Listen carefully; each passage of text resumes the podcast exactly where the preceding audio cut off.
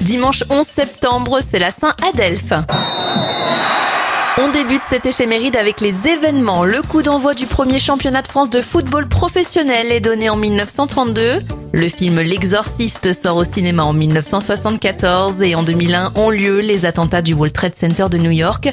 Le 11 septembre deviendra la journée mondiale de lutte contre le terrorisme en 2008. Bon anniversaire à Moby aujourd'hui, il a 57 ans, 82 pour le réalisateur Brian De Palma et le producteur Kaigo a 31 ans.